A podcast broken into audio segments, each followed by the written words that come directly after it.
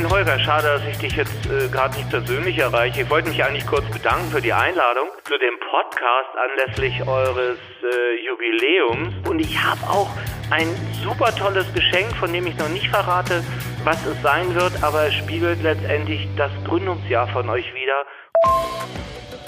Moin, liebe Leute. Unsere Agentur Nest One feiert in diesem Jahr ihren 20. Geburtstag und wir möchten diesen Anlass nutzen, im Rahmen eines Podcasts mit alten Weggefährten und Kunden auf die wichtigsten Meilensteine der letzten zwei Dekaden zurückzublicken und über spannende Projekte und natürlich gemeinsame Erlebnisse zu sprechen. Ja, herzlich willkommen zu einer neuen Folge von 20 Minuten gern noch länger. Heute mit einem dem äh, Wegbegleiter der ersten Stunde mit Uwe Jens, Uwe Jens Neumann. Ich habe mir eine dreiseitige Notizzettel, äh, äh, einen dreiseitigen Notizzettel Wahnsinn hier geschaffen, um ihn vorzustellen. ich habe es aber abgekürzt und im Kern ist Uwe Jens Netzwerker. Er hat aber auch jahrelang die HWF, die Hamburgische äh, Gesellschaft für Wirtschaftsförderung, als Geschäftsführer geleitet. Er hat äh, die Initiative Hamburg at Work mitgegründet. Ähm, für mich eins der prägendsten Vorbilder, wenn es um Netzwerke geht, weil ich durch ihn Ende der 90er, Anfang der 2000er dieses Wort erst etabliert habe. Und ja, Uwe Jens, herzlich willkommen bei 20 Minuten gern noch länger. Am besten ist für unsere Gäste, vielleicht stellst du dich nochmal in kurzen oder langen, mittellangen Worten vor. Ich freue mich sehr, dass du da bist. Ja, moin Holger, vielen Dank für die Einladung. Das war äh, wirklich eine ganz tolle Sache. Ich habe mich sehr gefreut, als das bei mir angekommen ist. Ich wollte ja eigentlich so nur zum Geburtstag gratulieren, weil dein Unternehmen ja äh, jetzt 20 Jahre alt äh, geworden ist. Aber äh, die Einladung passt natürlich toll. Nur was mit den 20 Minuten, ich glaube, das gern auch länger wird stattfinden. Denn wenn wir beide in unsere Leben in den letzten 20 Jahren zurückschauen, dann haben wir so viel Geschichten zu erzählen, dass uns eher zu viel einfällt als nur 20 Minuten. Genau, vielleicht für die Hörer nochmal zur Erklärung. Wir haben diese Agentur ja mit drei Partnern gegründet. Zwei davon mit äh, Lars Hinrichs und Piane Böttcher, damals Böttcher Hinrichs AG als eine Partei und mit Uwe Jens in äh, Form des äh, von Hamburg at Work waren unsere Gründungsgesellschafter. Deswegen bist du der Mann der ersten Stunde. Deswegen ähm, bist du auch einer der wichtigen Gäste, die wirklich von Anfang an alles erzählen können. Ähm, und bevor du dich vorstellst, nochmal vielen, vielen Dank, dass du uns auch 20 Jahre und mich persönlich mit Rat und Tat immer begleitest. Das ist eine große, große Freude und absolute Bereicherung. Danke, Holger. Ich habe dir was mitgebracht, was ich dir am Anfang überreichen möchte und auch am Anfang überreichen muss, weil es im Grunde der, der Wegbereiter ist der Zeit, die wir miteinander verbringen konnten. Das habe ich in meinem Archiv gefunden. Vorne drauf steht das Who is Who in Hamburg New Media 2.0.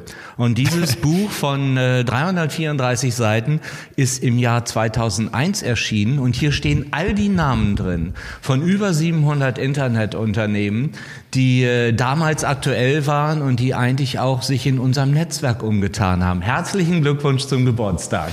Wow, vielen Dank. Ich mache mal hier die virtuelle bzw. die reale Übergabe, Corona-konform, quer über den Tisch mit Abstand.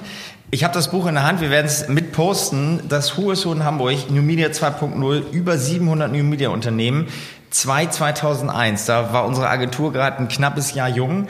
Ich glaube, wir werden da noch gleich ein bisschen draus zitieren. Wenn man reinblättert, ich glaube, wir werden, oh, der erste, den ich hier finde, ist Popnet mit Thomas Spar, Jens Blei mit Skillberry. Da haben wir gleich ein paar Anknüpfungspunkte. Bevor wir da ein bisschen tiefer einsteigen und auch dazu, wie wir uns dann doch kennengelernt haben, Uwe Jens, vielleicht nochmal in wenigen knappen oder auch langen Sätzen, was hast du so alles gemacht und wer bist du?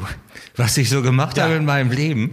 Da ich ein paar Jahre älter bin als du, dürfte das jetzt zu lang werden. Äh, aber du hast mich ja gut du hast vorgestellt. 20 Minuten und dann fangen ich wir 20 Post Minuten. Dann fangen so. wir mit Podcast an. Genau. Die 20 Minuten waren meine Vorstellung. Also ich mache es eigentlich kurz. Äh, wenn man mich fragt, was bist du? Ich bin Netzwerker. Das ist natürlich erklärungsbedürftig. Äh, ich habe, ähm, ja, ich bin Wirtschaftswissenschaftler. Ich habe an der Bundeswehruniversität BWL studiert. Da heißt das so ein bisschen anders, Wirtschafts- und Organisationswissenschaften.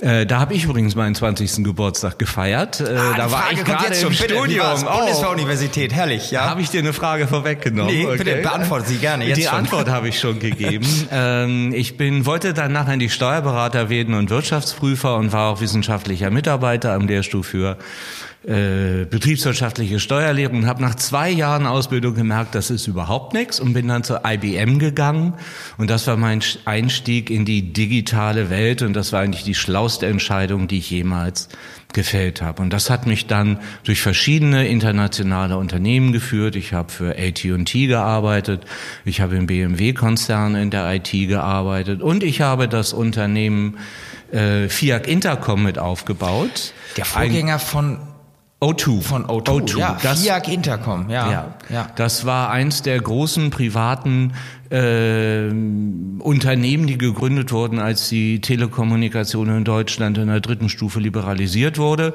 Äh, am Ende irgendwie fast 6000 Mitarbeiter und wahrscheinlich 2000 Berater an Bord, bis sich dann die Welt wieder sortiert hat. Aber dieses äh, Fiat Intercom war auch ganz prägend für die Gründung von Hamburg at Work. Wow, okay. Und Hamburg at Work ist jetzt auch schon 20 Jahre jung oder kurz darüber, würde ich sagen. Als wir uns kennengelernt haben, gab es das so ja schon.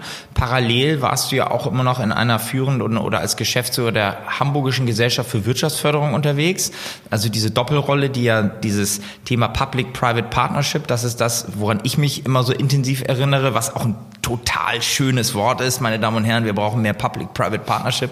Vielleicht dazu nochmal zwei Sätze. Wie ist es dann dazu gekommen, dass du aus Unternehmenssicht von Beratern und dem großkupfrigen, äh, ja, digital Medienbusiness zur Stadt gekommen ist. Auch wenn es die schönste Stadt der Welt ist, aber es ist ja auch schon ein Sprung dann in den Stadt, bist du dann Staatsdiener gewesen? Kann man das so sagen, ja? Mm, Oder ja, Angestellter ich, des Staates? Ich bin, äh, ich bin Angestellter Geschäftsführer in einer privaten Gesellschaft der Freien und Hansestadt Hamburg gewesen, die in sich eine Public-Private Partnerschaft ist. Das ist jetzt erklärungsbedürftig. Ja, auch noch ein Podcast ähm, Also die, die Aufgabe der, von Wirtschaftsförderung äh, ist eigentlich äh, bundesweit und weltweit gibt es zwei, drei Kernaufgaben. Das eine dreht sich immer um die Ansiedlung von Unternehmen am eigenen Stand. Standort.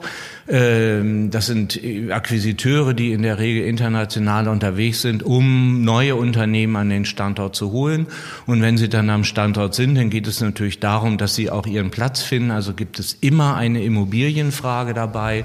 Und wenn sie da sind, gibt es auch das Thema die Betreuung der angesiedelten Unternehmen, also der schon am Standort sind.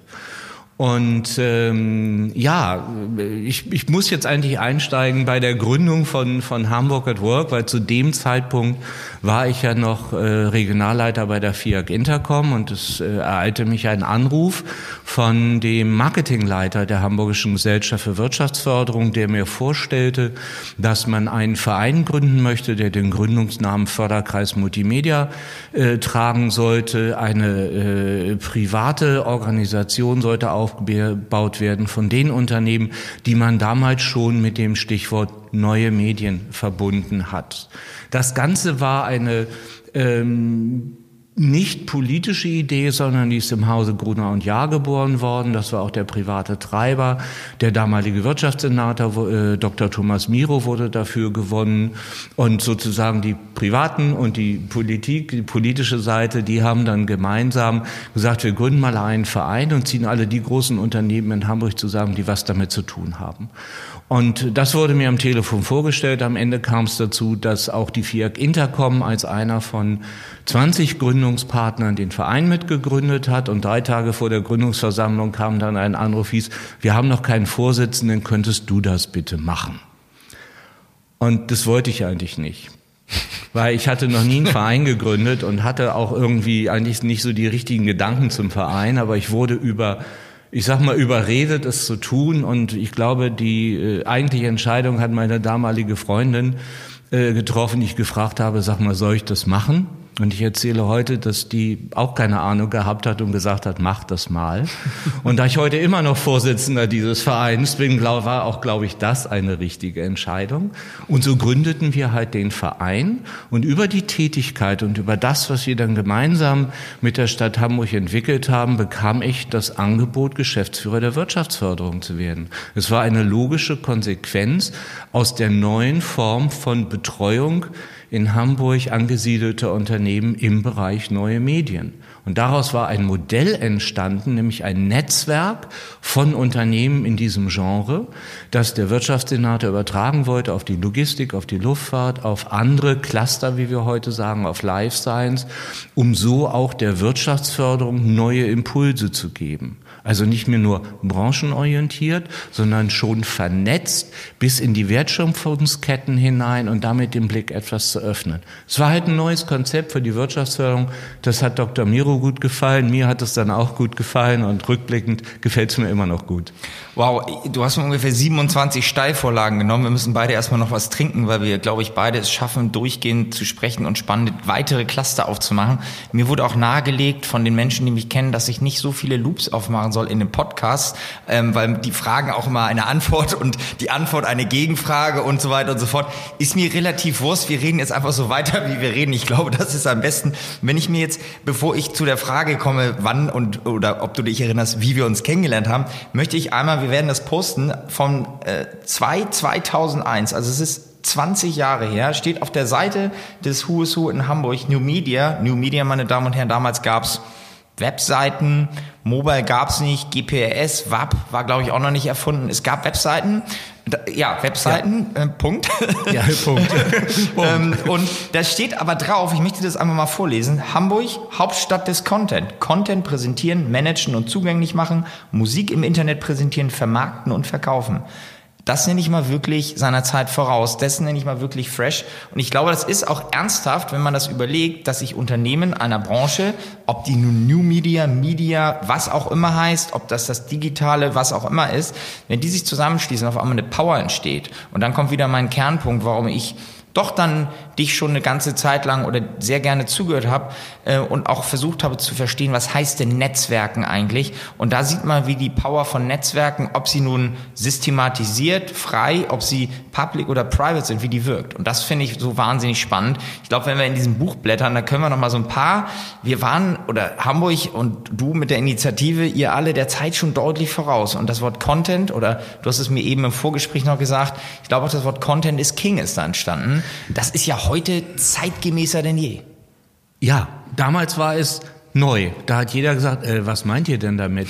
Wenn wir das mal ähm, einfach so auf die Zeitachse äh, stellen und überlegen, äh, wie sah Hamburg vor 20 Jahren in der Wirtschaft aus? Hamburg war die Medienhauptstadt der Bundesrepublik Deutschland. Bevor eben die Medienunternehmen das taten, was sie immer tun, sie wandern in Hauptstädte ab. Mhm. Also mit Berlin war das Thema dann irgendwo ein bisschen erledigt mit dem Thema Medienhauptstadt, aber auch nicht ganz. Aber zu dem Zeitpunkt war Hamburg die ungekrönte Medienhauptstadt. Hauptstadt. Deswegen gab es eine große Ansammlung von Medienunternehmen in Hamburg und es gab die ersten Überlegungen zur Digitalisierung oder zu dem, was wir heute Digitalisierung nennen. Damals hieß das neue Medien, weil die neuen Medien haben sich ein bisschen digitalisiert. So, und damit hat Hamburg eigentlich den, die ideale Ausgangsposition gehabt, um auch die Content-Hauptstadt zu werden, denn der Content war ja da. Es gab nur neue Formen, den Content zu präsentieren. Und damit waren die Medienunternehmen eigentlich die ersten, die den Schritt in die Digitalisierung gewagt haben. Und schon hatte Hamburg seine Pole Position wieder und auch etwas dem entgegenzusetzen, dass die Printmedien nach Berlin abgewandert waren, äh, wie wir als Wirtschaftsförderer gesagt haben. Aber die wenigsten waren abgewandert. Die haben einfach da auch ein Büro aufgemacht. Ja, Hauptstadtbüro. Hauptstadtbüro brauchte man, brauchte man ja, und die ja. waren mal größer und waren mal kleiner. Und viele haben aber ganz bewusst die Contentproduktion in Hamburg belassen und damit hatten die auch die Inhalte für die Digitalisierung. Das Konzept hat sich bewahrheitet und darüber sind auch Hamburg und Berlin ein bisschen zusammengewachsen. Und das war bevor die Musikverlage, also in diesem Fall Universal, das war alles in den Nullerjahren dann nach Berlin auch gegangen sind. Ich weiß gar nicht, ob im Jahr 2001 das MP3 schon erfunden war oder gerade in so einem Beta-Stadion, aber ich äh, Musik im Internet präsentieren, vermarkten und verkaufen. Also das ist mal wirklich, wirklich, wirklich äh, seiner Zeit voraus. Trotzdem zurück, jetzt haben wir schon vier Fragen, aber wir zählen weder die Fragen noch die Zeit. Erinnerst du dich denn noch? Das war ja auch um die Zeit, es war 99, 2000, wie wir uns kennengelernt haben. Weißt du das noch? Äh, ja, ich weiß das. Ich weiß es. Ich weiß es. Wir wurden vorgestellt, glaube ich, von Lars Hinrichs und Pierre Böttcher wurden uns einander vorgestellt von den beiden. Und ähm, wir hatten auf der einen Seite gerade ein neues Projekt, ich glaube, das hieß der Hamburger Dialog, eine Konferenzveranstaltung, auch in einem neuen Format, was völlig extravagant ist für die Zeit damals. Und uns war völlig klar, dass wenn wir jetzt so eine Agentur zur Organisation nehmen, wie es sie rauf runter in Hamburg zu Hunderten gab, würde das nichts Neues und nichts Kreatives werden. Und durch dieses Kennenlernen von euch beiden Gründern, der, der, der Fabian war mein Mitgründer. Genau, genau. Fabian Tank war mit dabei.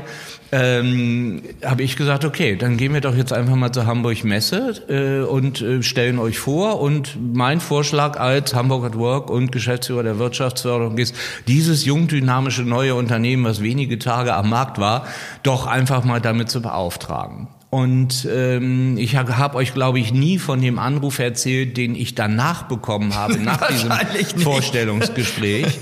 Ähm, ich nenne jetzt auch keine weiteren Namen, aber es wurde mir doch allen Ernstes die Frage gestellt, wie ich auf die Idee kommen könnte, euch beide dort anzuschleppen, auf gut Deutsch gesagt. Am Ende des Tages hat die Hamburg Messe euch ja beauftragt, das zu machen, weil es offensichtlich auch gefiel. Und ich weiß doch, Fabian, der sah nicht aus wie ein Geschäftsmann. Der lief in so einem langhaarigen Fellmantel rum und hatte auch eine etwas andere Sprache als die äh, Damen und Herren der Hamburg Messe. Das, das Protokoll. Gewohnt war. Das, das war das Protokoll. Das, die Protokollabteilung. Das Protokoll. Und alle gemeinsam waren mutig genug, es zu tun. Und der Hamburger Dialog wurde ein extrem großer Erfolg. Und ich glaube, ihr habt heute auch noch eine Geschäftsbeziehung zur Stadt Hamburg, die ja damals irgendwo begründet wurde. Absolut. Und wir durften auch dank dieser, nennen wir mal, äh, Ouvertüre des ersten Hamburger Dialogs, das auch einige Jahre, bis es dann dieses Format so nicht mehr gab, begleiten. Gemeinsam im Bauer Verlag. Da sind auch tolle Kontakte entstanden mit Andreas Schoh, damals Objektleiter bei der TV Movie, heute Geschäftsführer der Funke Mediengruppe, der auch noch bald im Podcast ist. Also ich wollte einmal noch mal auf dieses Thema hinaus Netzwerk Netzwerk. Ich werde das heute so stressen, dass wir uns, dass es uns zu den Ohren rauskommt. Aber das können sich alle, glaube ich, heute, weil ich bin immer noch der festen Überzeugung, hinter die Ohren schreiben wir der Satz, um ihn zu Ende zu führen. Ich bin der festen Überzeugung, dass Netzwerke im realen Leben digital abgebildet werden können, dass aber ein rein digitales Netzwerk selten den Impact hat, als wäre es auch real. Ich weiß nicht. Mhm. Also das ist meine persönliche Meinung. Komme ich gleich nochmal zu. Ähm, wir sind dann ja, das kann man auch sagen, relativ schnell mit euch auch in eine Beziehung gegangen, weil dann hieß es auch übrigens, ich kann das jetzt einfach mal so im Schnelldurchlauf. Wir brauchen eigentlich auch eine Agentur für unsere eigenen Formate. Ihr, der äh, Förderkreis New Media oder Hamburg at Work, hat ja auch von Anfang an auf eigene Formate gesetzt. Da komme ich gleich nochmal zu. Und dann seid ihr Gesellschafter geworden. Innerhalb von so einem Husarenritt von ein paar Tagen hieß es, übrigens, wir beteiligen uns jetzt noch. Ähm, deswegen für die Hörer, hier sitzt auch ein ehemaliger Gesellschafter. Ähm, wir haben dann eine sehr langjährige, erfolgreiche Geschäftsbeziehung gehabt. Vielleicht nochmal für alle, die vor 20 Jahren noch äh, nicht so alt waren wie wir. Ich war ja immerhin schon so alt, dass ich äh, ein Auto fahren und eine Firma gründen konnte. ähm, was war die, die sagenhafte New Economy 1.0? Was war damals los? Was war damals los? Ähm, wo du die Gründung ansprichst äh, eurer ja. Firma, ich weiß nicht, ob du dich nicht darauf besinnst, wir saßen bei eurem Notar im Notariat äh, am Ballindamm, Professor Dr. Priesters, ein äh, schon etwas älterer Notar, der allerdings schon eine gewisse Erfahrung in der Gründung von Start-up-Unternehmen hatte. Mm, okay. Und wir das warteten auf ihn, er kam etwas zu spät und dann flogen beide Flügel der großen schweren Konferenztür auf, wirklich mit Knall in Scharnier sozusagen. Und er brüllte in den Raum, na Jungs, was gründen wir denn heute?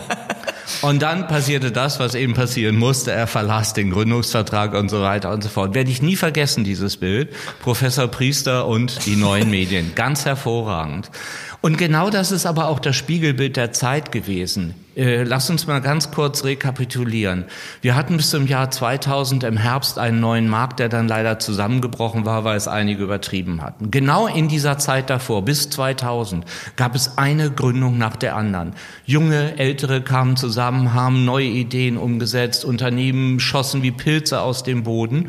Und das zog sich dann zum Glück auch über das Platzen der neuen Märkte hinaus und war im Jahr 2001 immer noch, nur mit weniger Partys und etwas ruhiger und besinnlich, auch man hat vorher dreimal nachgedacht, ob man ein Unternehmen gründen will.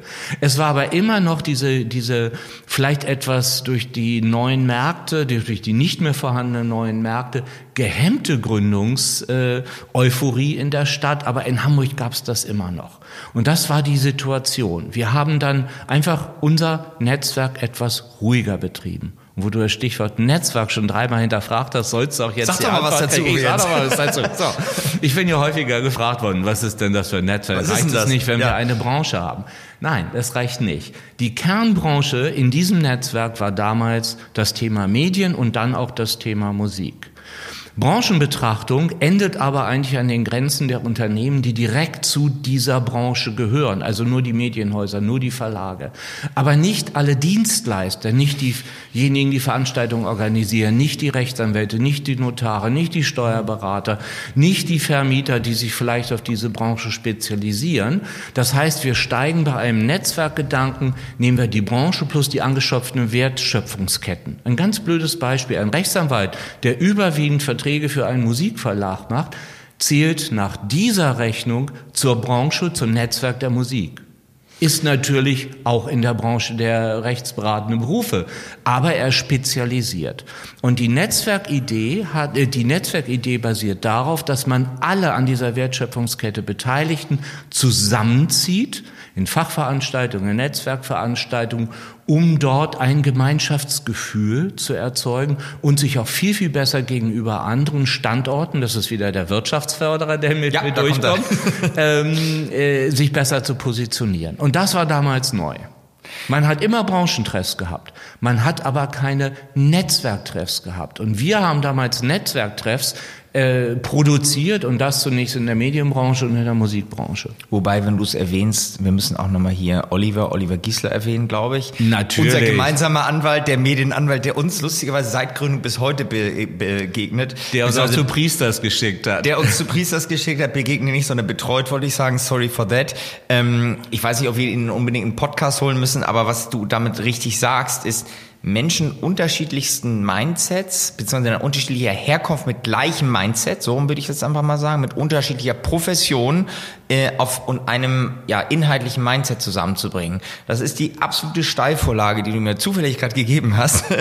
ähm, denn Hamburg at Work hat ja von Anfang an die Online-Kapitäne, das Open Deck der Online-Kapitäne, die CXO Lounge, die Hamburger Stra- IT-Strategietage, den Hamburger Dialog, eigene IPs, eigene Formate und eigene, ja, am Ende des Tages Cluster, branchenübergreifend wie die CXO Launch, Old Economy trifft New Economy, Menschen zusammengebracht und dort halt auch wirklich Benchmark gemacht im Sinne von nicht nur ein paar Häppchen und Prosecco, sondern inhaltsgeladene, am banalsten vielleicht mit einer Keynote-Speech, am inhaltlichsten vielleicht mit Workshops.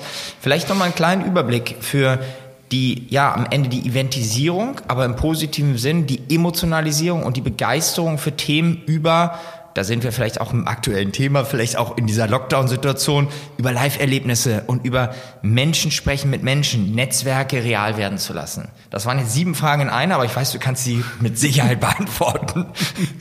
Ähm, ja, ähm, also lass uns die Organisation von Hamburg at Work damals in Form des Förderkreises Multimedia einmal kurz durchleuchten. Was gab's da? Es gab äh, fünf ehrenamtliche Vorstände, es gab äh, dann irgendwann noch mal zwei Mitarbeiterinnen, davon habe ich eine über euch kennengelernt, eine Frau, die du eigentlich einstellen wolltest, die hat dann für uns gearbeitet. Das Richtig. war's dann aber auch. In anderen Worten, wir hatten gar nicht die personelle Power, um Veranstaltungen zu organisieren. Und wenn ich äh, spreche von Veranstaltungen zu organisieren, waren das damals auch schon 30, 40 im Jahr. Also das ist etwas. Und wir hatten einen bestimmten Anspruch. Wir wollten ja nicht in einen kahlen Hotelkonferenzraum einladen, Gottes um uns einen Vortrag anzuhören, sondern wir wollten Veranstaltungen inszenieren. Wir wollten immer coole Contents, coole Inhalte haben. Wir wollten tolle Persönlichkeiten präsentieren, die auch wirkliche Redner sind und nicht nur na, na, na alles runterreden. Und das Ganze sollte in einem Setting stattfinden. Es sollten also auch die entsprechenden Räume da sein. Es sollte ein tolles Catering da sein. Es sollte eine Gesamtinszenierung eines neuen Inhaltes für dieses Netzwerk sein. Und da kamt ihr gerade richtig um die Ecke. Das passte ja. Dieses äh, alternative Bild eines Veranstalters oder Veranstaltungsorganisators. Äh, Im Grunde hat die Hamburg Messe das genau beschrieben. Wie kommst du dazu, die Jungs hier anzuschleppen? Ja, weil ihr genau richtig wart. Und da wir äh, dieses Leben auch leben wollten, war eins komplett logisch. Wir selbst haben nicht das Personal, solche Veranstaltungen professionell zu organisieren, also beteiligen wir uns an einer Gesellschaft, die das kann. Ja, und da wart ihr. Und deswegen waren wir von eben auf gleich Gesellschafter von deiner Firma, von eurer Firma. Und ich, äh, du hast mir das nächste Stichwort anschleppen. Äh, ich möchte das jetzt gar nicht despektierlich, sondern sehr nein, positiv. Ich positiv. Nein, nein, ja. der, vor allem, ich, war, ich habe noch ein Beispiel. Ich habe es in einem der vorangegangenen Podcasts mit einer inzwischen ja meiner unserer längsten Kundin und einer inzwischen äh, lieben Freundin mit Cornelia Schneider auch da hast du es angeschleppt. Da hast du gesagt, äh, AOL kenne ich ähm, und äh, eigentlich als Sponsor der äh, Online-Kapitäne äh, sollten wir nun als deine Agentur da mitkommen. Äh, Cornelia Schneider dachte, ich wäre der neue Praktikant, weil ich irgendwie in Baggy Pants und Turnschuhen im Büro stand. Du kamst einen Moment später äh, und so sind wir am Ende des Tages durch das Netzwerk von Hamburg at Work auch an den Kunden AOL Heute ist Cornelia bei der Hyundai Motor Group, äh, global für alles, was Erlebniskommunikation angeht, äh, zuständig. So sind wir auch immer wieder an spannende Kontakte gekommen. Und ich erinnere mich persönlich, wo du sagtest, tolle Orte, wo du sagst, außergewöhnliche äh, Momente und Settings. Wir waren im amerikanischen Generalkonsulat. Wir waren, wir haben spießige, man mag das so erlaubt sein, äh, Orte wie den Anglo-German Club medialisiert. Wir sind auf Kirchtürme geklettert. Und wir sind teilweise in Keller gegangen, denn auch über das Netzwerk von Hamburg at Work haben wir den damaligen Kai-Speicher A, ähm, heute Elbphilharmonie, für die Damen und Herren, die vor 20 Jahren noch nicht wussten, was der Kai-Speicher A ist, ähm, in einer Phase, wo es eigentlich, vielleicht dazu nochmal drei Sätze, der Leuchtturm des Medienstandorts Hamburg werden sollte, auch wieder über einen Kontakt über Jens Blei und dann über die Projektierungsgesellschaft Euroland, ähm, Uli und Carsten, ähm, dort die Ikone der hamburgischen, ja, der, der digitalen Wirtschaft entstehen sollte, der Media City Port. Und über diese Zeit durften wir ihn mit Veranstaltungen bespielen. Auch das war, glaube ich, eine Zeit, die wir alle so nicht vergessen werden. Ja, wenn es nach uns damals gegangen wäre, hätten wir heute dort keine Elbphilharmonie stehen, sondern den Media City Port. Ich möchte ganz ausdrücklich sagen, ich stehe zur Elbphilharmonie und ich finde es toll, dass Hamburg eine Elbphilharmonie bekommen hat. Aber wir hatten damals andere Pläne. Ja. Ähm, dort sollte das Zentrum der äh, digitalen Medienwirtschaft entstehen. Äh, der Kreisspeicher sollte umgebaut werden, sollte durch ein äh, Skorpionschwanz ähnliches Hochhaus ergänzt werden.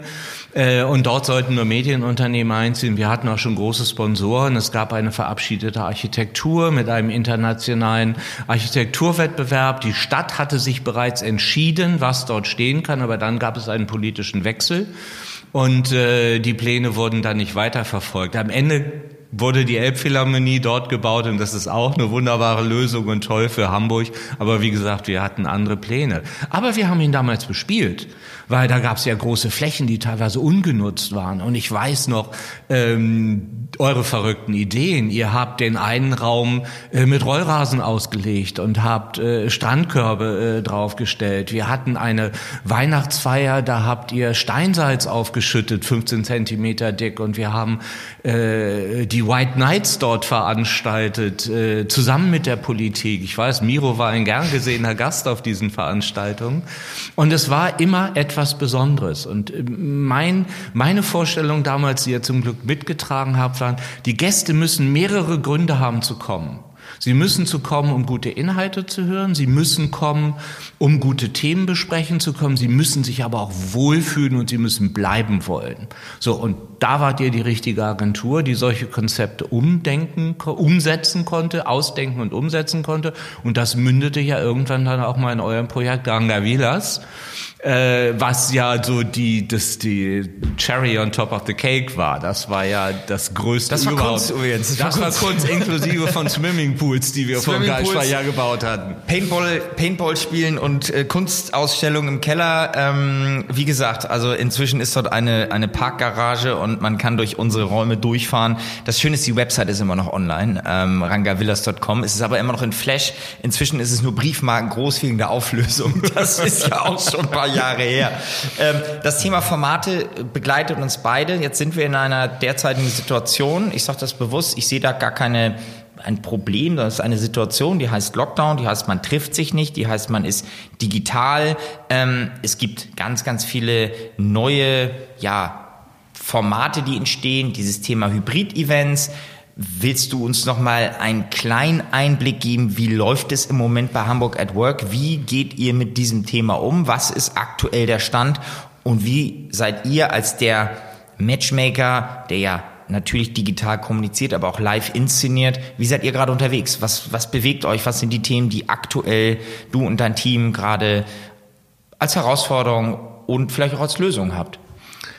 Unser Kerngeschäft war schon immer und ist eigentlich auch heute noch das Zusammenbringen von Menschen und zwar nicht digital, sondern wirklich physisch. Ich sage mal mit anfassen in einer tollen Atmosphäre, in der man sich austauschen kann, in der man die Plätze wechseln kann, in der man sich in die Ecke stellen kann, in der man hinter vorgehaltener Hand was bespricht oder laut ähm, aber es geht darum, die, die persönliche Atmosphäre aufzubauen, dass Menschen Geschäfte machen können. Und ist jedem bewusst, wenn ich das jetzt sage, das geht unter Corona-Bedingungen nicht mehr. Und damit ist also uns als Hamburg at Work, wie allen anderen Clustern übrigens auch, eigentlich der Kern genommen worden. Jede digitale Veranstaltung kann das persönliche, die persönliche Auseinandersetzung, das Zusammenkommen nicht ersetzen. Äh, ich rufe einmal ganz kurz das Bild von Zoom-Konferenzen mit vielen 48 Kacheln auf einem Bildschirm auf mit kleinen Bildern. Ähm, damit sieht auch jede Veranstaltung gleich aus. Und es ist ungemein schwer, dort in Nuancen Dinge zu verändern, äh, die eine solche Veranstaltung dann noch interessanter machen. Unser Schwerpunkt in diesem Jahr liegt darin, da wir wissen, dass der Lockdown ja nur noch ein bisschen andauert und auch im Sommer sich erst ent, ja wieder entzerren ja. wird, ist, äh, geht in die Richtung, dass wir sagen, wir wollen genau diese Veranstaltung interessanter machen. Wir wollen eine hochwertigere Technik einsetzen. Wir wollen auch mit Kameran bewegtere Bilder einsetzen. Wir wollen eine bessere Ausleuchtung haben. Wir wollen mit Greenscreen-Techniken arbeiten, um zusätzliche Anreize wieder zu schaffen und sagen, wow, diese Veranstaltung sieht aber jetzt doch viel, viel anders aus. Und so haben wir zum Beispiel im Dezember einen Online-Talk, einen CXO Online-Talk in einem privaten Fernsehstudio eines Mitgliedsunternehmens von Karl Konferenztechnik äh, inszeniert, wo es darum ging, dass sechs Diskutanten zum Thema, wie sehen die Veranstaltungen in der Zukunft aus, diskutiert haben. Da war die Telekom vertreten, da waren Veranstaltungsorganisatoren vertreten, da war die Hamburg Messe vertreten, da war der Verband der Veranstalter äh, vertreten und hochspannende Inszenierung und alles in einer Studio-Live-Produktion, die natürlich ganz anders rüberkommt als auf 48 gekachelten kleinen Bildchen.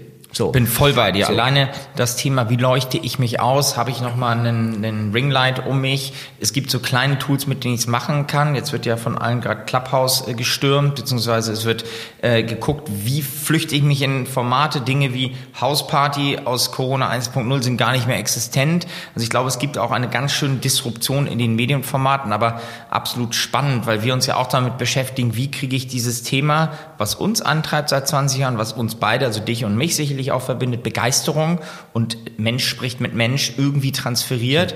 Wo du gerade Hartmut erwähnst, ich glaube, der hat hier in Hamburg, das kann man sagen, auch sehr viel in dieses Thema Studiotechnik.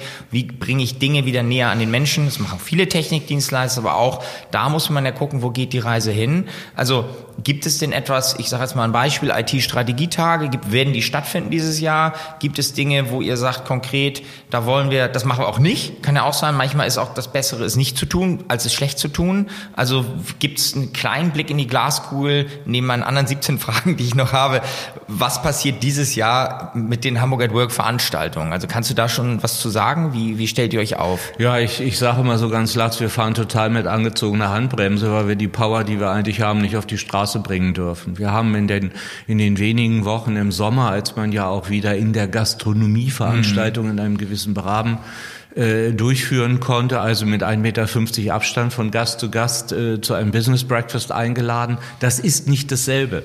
Ja, das sind Dinge, die lässt man sich einfallen, um da irgendwie durchzukommen und auch zu zeigen, man ist noch da und sich dieses Themas anzunehmen. Und wir haben unter den Clustern auch den Ruf, dass wir immer diejenigen sind, die sich am ehesten trauen, irgendwas zu tun.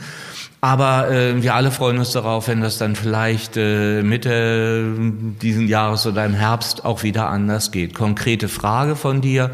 Hamburger IT-Strategietage, seit äh, fast 15 Jahren unser Flaggschiff. Ähm, die Hamburger IT-Strategietage sind die Leitkonferenz für die CIOs, also für die IT- oder Digitalverantwortlichen ähm, in der Wirtschaft. Äh, eine Veranstaltung, die wir äh, gemeinsam mit Faktor 3 mal entwickelt haben mhm. und die es immer noch gibt und nicht nur gibt, sondern es ist die Leitkonferenz und es treffen sich oder trafen sich bis zum letzten Jahr immer im Februar so bis zu 850 CIOs und ein paar andere Gäste, um dort zwei Tage lang IT-Strategien äh, durchzusprechen. Auch das ist nicht möglich. Wir haben lange gehofft, dass wir es noch tun können, mussten irgendwann dann mal einsehen, dass es über überhaupt nicht möglich ist und gar nicht im Februar das zu tun. Und deswegen wird es in, in diesem Jahr vom 22. bis 26. Februar eine digitale Version geben, also nicht nur zwei Tage, sondern über eine, über eine gesamte Woche, die halt ein etwas anderes äh, Programm bieten wird. Zielgruppe nach wie vor die CIOs und die Digitalverantwortlichen in dem Unternehmen, was es dann ganz besonders spannend macht. Ich bin auch selber äh, sehr gespannt darauf, wie wird es letztendlich umgesetzt. Umsetzung macht äh, Faktor 3, mhm. äh, unser langjähriger Partner und auch Mitveranstalter an, äh, für die IT-Strategietage und IDG als Kooperationspartner auch seit der ersten Stunde dabei.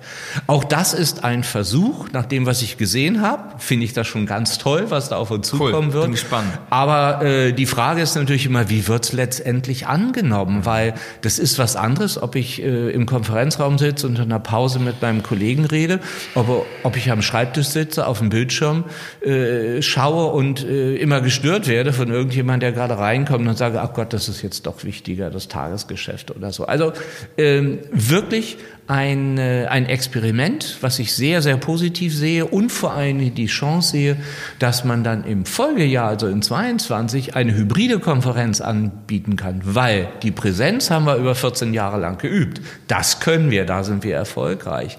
Die Digitalkonferenz wird jetzt entwickelt und wenn wir dann zu normalen Zeiten in Anführungsstrichen beides zusammenführen, hat man vielleicht das noch viel größere und bessere Produkt. Ich glaube dran, Schauen wir mal, wie wir es umsetzen können. Ich glaube auch dran. Ich würde gerne eine Sache noch aufklären, bevor ich noch zwei, drei strategische Fragen vielleicht einfach mal platziere. Du redest immer von den Clustern. Ich weiß, wir haben darüber gesprochen. Ich habe sie mir auch äh, in, in die Netzhaut gebrannt. Was sind denn diese vier großen Cluster, in denen Hamburg denkt? Also nur einfach mal für die Hörer, die nicht so tief im Thema Hamburg Strategie, Wirtschaftsförderung, Standortförderung und der zentralen Cluster drin sind. Also einfach dazu noch mal zwei Sätze. Wir sind ja auch so eine Art Business-Podcast hier. wir sind ein Business-Podcast. Wir, wir, wir, biegen jetzt mal auf diese äh, auf diese Straße mal kurz ab. Also also die die die Cluster, wenn ich von Cluster spreche, dann meine ich damit die Netzwerkorganisationen und die Netzwerkmanagementgesellschaften, die dahinter stehen, die im Sinne Netzwerkbranche plus angeschlossene Wertschöpfungsketten halt ähm, ein Netzwerk bilden. So, und. Hamburg hat halt seine Schwerpunkte schon immer gehabt. Die Logistik, die Luftfahrt, äh, die erneuerbaren Energien sind irgendwann dazugekommen. Life Science ist ganz groß und die digitalen, also wir Hamburg at Work ähm, sind auch eigentlich so die größten Cluster. Es gibt insgesamt mhm. acht Cluster, die auch staatlich unterstützt werden und drei oder vier private Cluster. Wir sind ja ein rein privates Cluster mittlerweile. Ähm, auch da gilt der Gedanke Kernbranche plus angeschlossene Wertschöpfungsketten. Bei Logistik ist das relativ strukturiert, bei Aviation auch. Bei der digitalen Welt gibt es ja keine klare Branchenzuordnung, sondern im Gegensatz zu allen anderen Clustern ist das ein horizontales Cluster, was sich im Grunde über alle Kernbranchen erstreckt, aber zum Thema Digitalisierung, zum Thema IT. Und damit nehmen wir von der Struktur eine etwas andere Position ein, weil wir bedienen alle Cluster und so kommt es auch, dass wir halt mit den wesentlichen Clustern in Hamburg zusammenarbeiten, Beispiel Logistik und Aviation. Da gibt es die reinen Logistik- und Aviation-Themen und da gibt es digitale Themen und in solchen Themen kooperieren wir dann.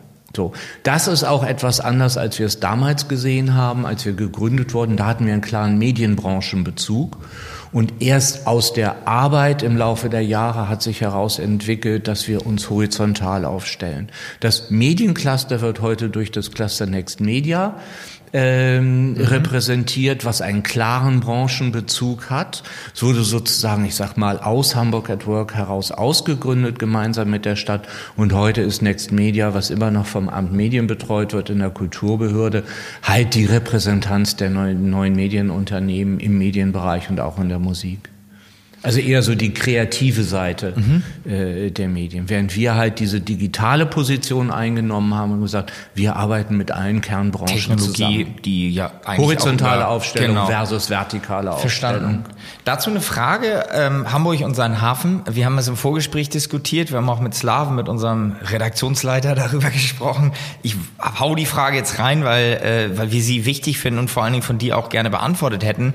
Hamburg ist ja als Hafen, wenn man jetzt einen Schweden fragt, ist das ja auch der internationale Hafen für die Schweden. Und du sagtest eben so ganz äh, äh, nonchalant, das ist ja auch der Hafen von Warschau. Also das heißt, in Nordeuropa hat Hamburg ja schon eine relativ spannende Stellung. Wenn man sich das anguckt, das Baltikum, wenn man sich anguckt, was passiert in den Nordics, ähm, wie siehst du denn die Position einfach von Hamburg in Deutschland und Europa heraus, auch als übergreifend, weil wenn ich mich an deine Tage in der HWF, in der Wirtschaftsförderung erinnere, da warst du ja nicht in Hamburg nur unterwegs, da warst du in China, da warst du in den USA, da warst du im Valley, da warst du überall, um eben auch dort Netzwerke zu bauen und auch am Ende des Tages konkret Geschäft anzuschleppen, kann man so banal sagen. Die Netzwerke, die es dort gibt, anzuschließen zu, an ja, das Hamburger zu Netzwerk. Zu aktivieren ans ja. Hamburger Netzwerk. Siehst du irgendeine Chance, jetzt mal rein perspektivisch, total äh, frei raus, dass Hamburg für Nordeuropa auch als Hub funktioniert. Das ist einfach so eine, ja, mit der Aufstellung, mit dem, mit dem Potenzial, was wir haben, dass es auch ein Motor wird, der paneuropäisch funktioniert. Oder ist es vielleicht sogar schon so in Teilen? Also ähm, nicht nur der Wirtschaftsförderer in mir, der ja immer noch irgendwo bin, sieht das so.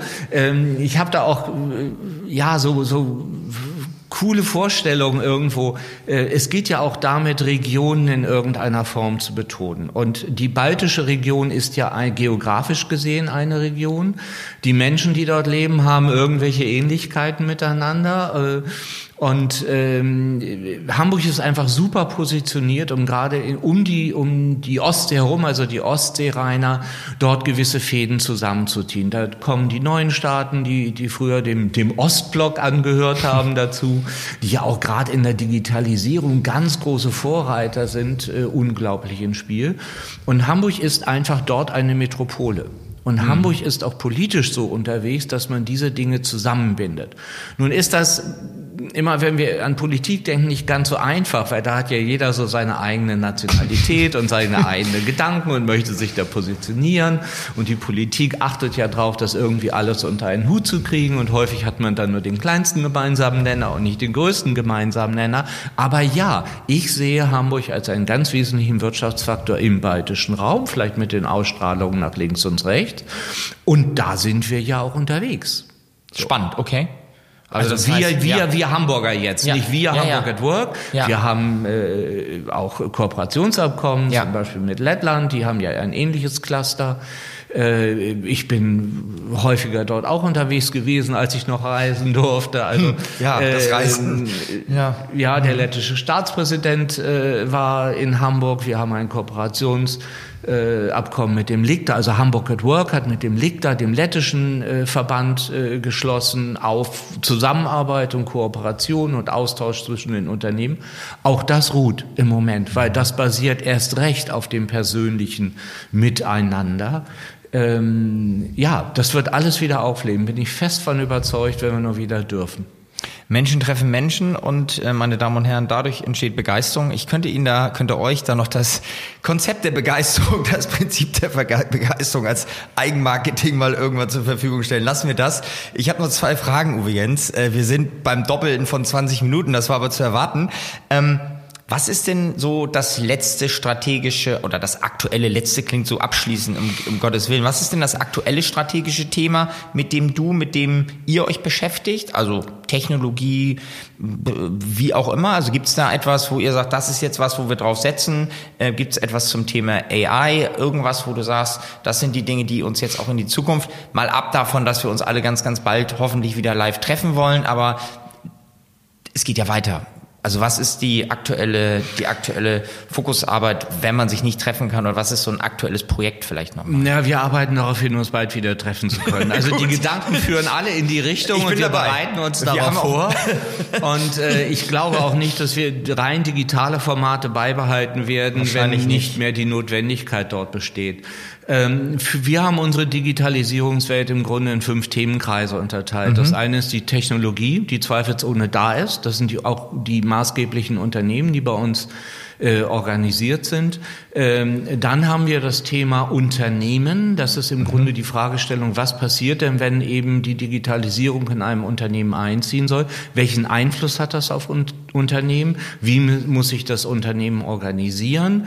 Ähm, Stichwort äh, Verschlankung, nicht mehr so viele Hierarchiestufen, äh, Arbeitsgruppen, die übergreifend sind, etc. pp. Dann sind wir automatisch bei Thema Nummer drei. Was macht das eigentlich mit, mit, der, mit der Belegschaft, mit unseren Mitarbeitern? In unserer Welt gab es schon immer Homeoffice. Andere lernen das erst jetzt einer der wenigen Vorteile, die die Corona-Pandemie irgendwo hat. Wir gewöhnen uns an Digitalisierung und und Homeoffice. Und dann gibt es noch so andere gesellschaftliche Themen am Rande und Staat und Politik, also wie muss die Politik damit umgehen. Das sind die Themenfelder. Wo wir veranstaltungsmäßig hinlaufen, äh, sind weiterhin die Hamburger IT-Strategietage. Das ist ein Flaggschiff, was funktioniert, was ungemein wichtig ist.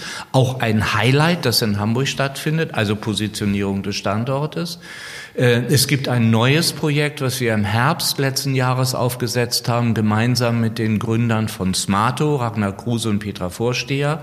AI.Hamburg, eine Initiative, die die Vorteile von ähm, AI und Machine Learning, also von äh, künstlicher Intelligenz und, und lernenden Maschinen äh, aufzeigen soll, um das auch im Mittelstand besser äh, umsetzen zu können. Viele Unternehmen haben Sorge vor AI, die eigentlich völlig unbegründet ist. Und die Sorge besteht nur darin, wir wissen eigentlich nicht, was das tut und was es kann.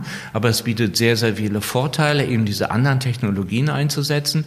Das ist ein Projekt, auch Bestandteil der deutschlandweiten Initiative AI for Germany. Und äh, mein ganz spezielles Projekt, was ich ähm, umsetzen möchte, das ist ein äh, Executive Leadership Circle, den wir uns im vergangenen Jahr ausgedacht haben und eigentlich im Herbst starten wollte. Was passiert da?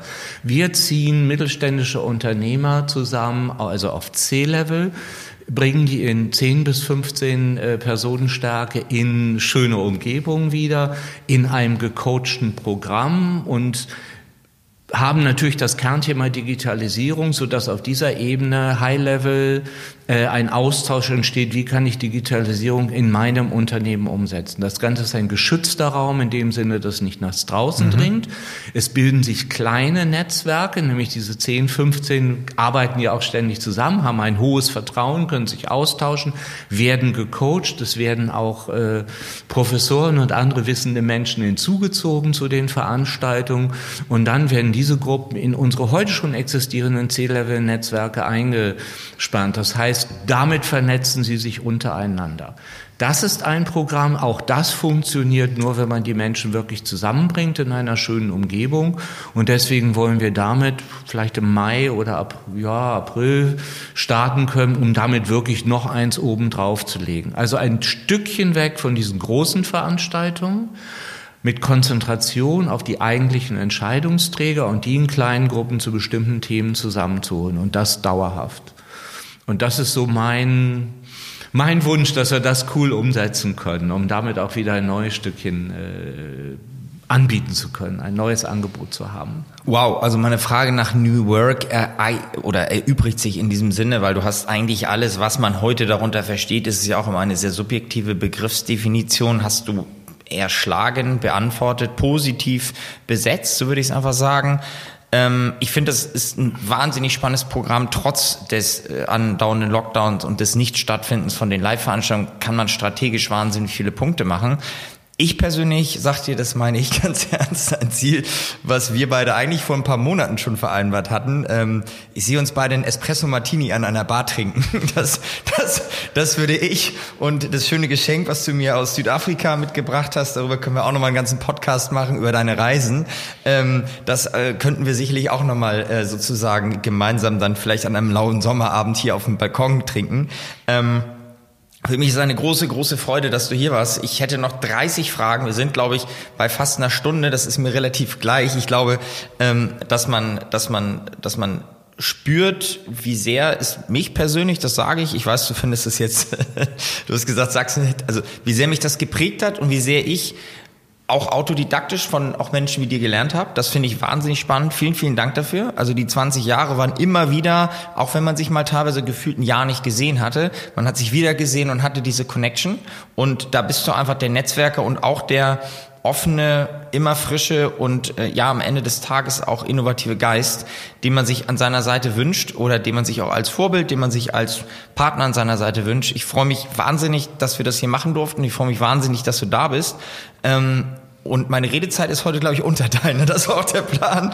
Aber ich möchte dich trotzdem bitten, dass du sozusagen, du hast das letzte Wort, Uwe Jens. Vielen, vielen lieben Dank für die letzten 20 Jahre. Vielen, vielen lieben Dank für das tolle Geschenk. Who is Who in Hamburg New Media 2.0. Wir werden das veröffentlichen. Ja, und vielen Dank und auf die Zukunft. Ich freue mich wahnsinnig drauf.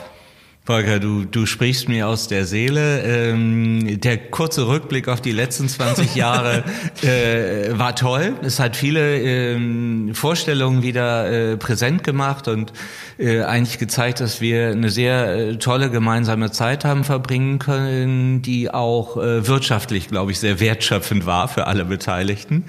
Ähm, mich hat das Gespräch auch wieder motiviert, äh, euphorisch in die Zukunft, in die nächsten 20 Jahre zu schauen. Hamburg at Work wird im Jahr 22, 25 Jahre alt. Yeah. Ich glaube, im Jahr 22 äh, können wir auch wieder große Partys feiern.